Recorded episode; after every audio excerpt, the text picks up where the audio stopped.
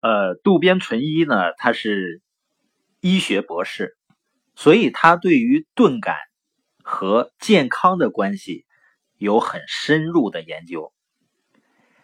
我们每个人啊，要想保持健康，有一个绝对的条件，就是让全身的血液能够不浑浊、不停滞、顺畅无阻的流淌、流通，叫。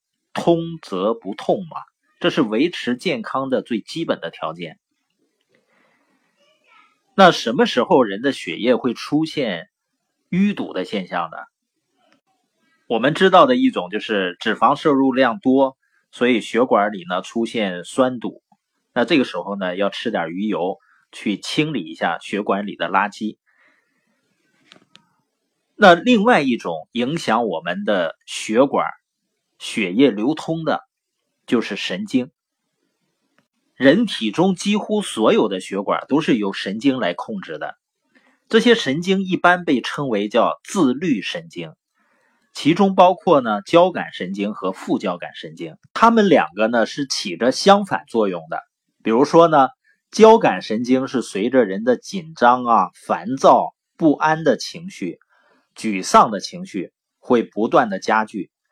它会让人的血管呢变窄，血压升高。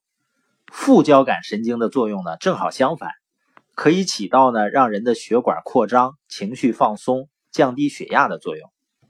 因为这两种神经总是和血管连着，所以血管呢一直会受到交感神经和副交感神经的强烈影响。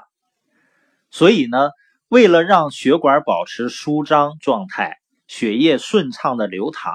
就要常处在副交感神经的支配下，同时呢，交感神经也必须处于静止状态。那什么情况下才能使交感神经处于兴奋状态呢？比如说精神上的紧张、生气、烦躁啊、愤怒、憎恶，甚至寒冷，都会造成交感神经的紧张。那与此相反呢？很开心的时候，很舒适的时候，神清气爽，开怀大笑，或者处于温暖的环境，交感神经呢就处于平和、松弛的状态之中，能够使血管舒张。那到这里，如何让血液顺畅流通，大家肯定会很清楚了。这就为什么说笑一笑，十年少，就是保持开朗放松的心态。是让血液循环畅通无阻的最好办法。呃，不仅仅是血液畅通，它会受到我们情绪的影响。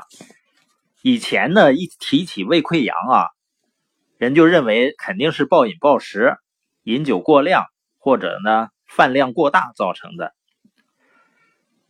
然而呢，加拿大有个医学家塞里埃。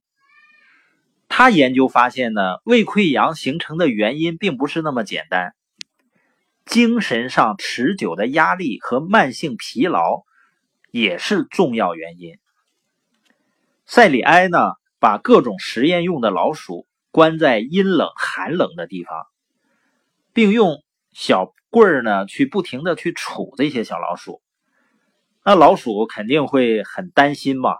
精神呢就处在一种紧张状态，就是交感神经一直处于紧张状态。那随着这个实验的不断继续呢，他发现老鼠的消化器官开始出现了溃疡，原本对精神压力最具抵抗力的肾上腺皮质出现带血的斑点，老鼠呢衰弱到了极点。他这个实验就发现呢，通过不断骚扰这些实验的老鼠呢，让它一直处在不安和烦躁的状态中，老鼠胃部的血管开始变窄，血液循环变差，胃最上面的黏膜部分开始出现溃疡，随着溃烂程度的加剧，最终呢导致了胃溃疡。这个试验可以证明胃溃疡产生于精神压力。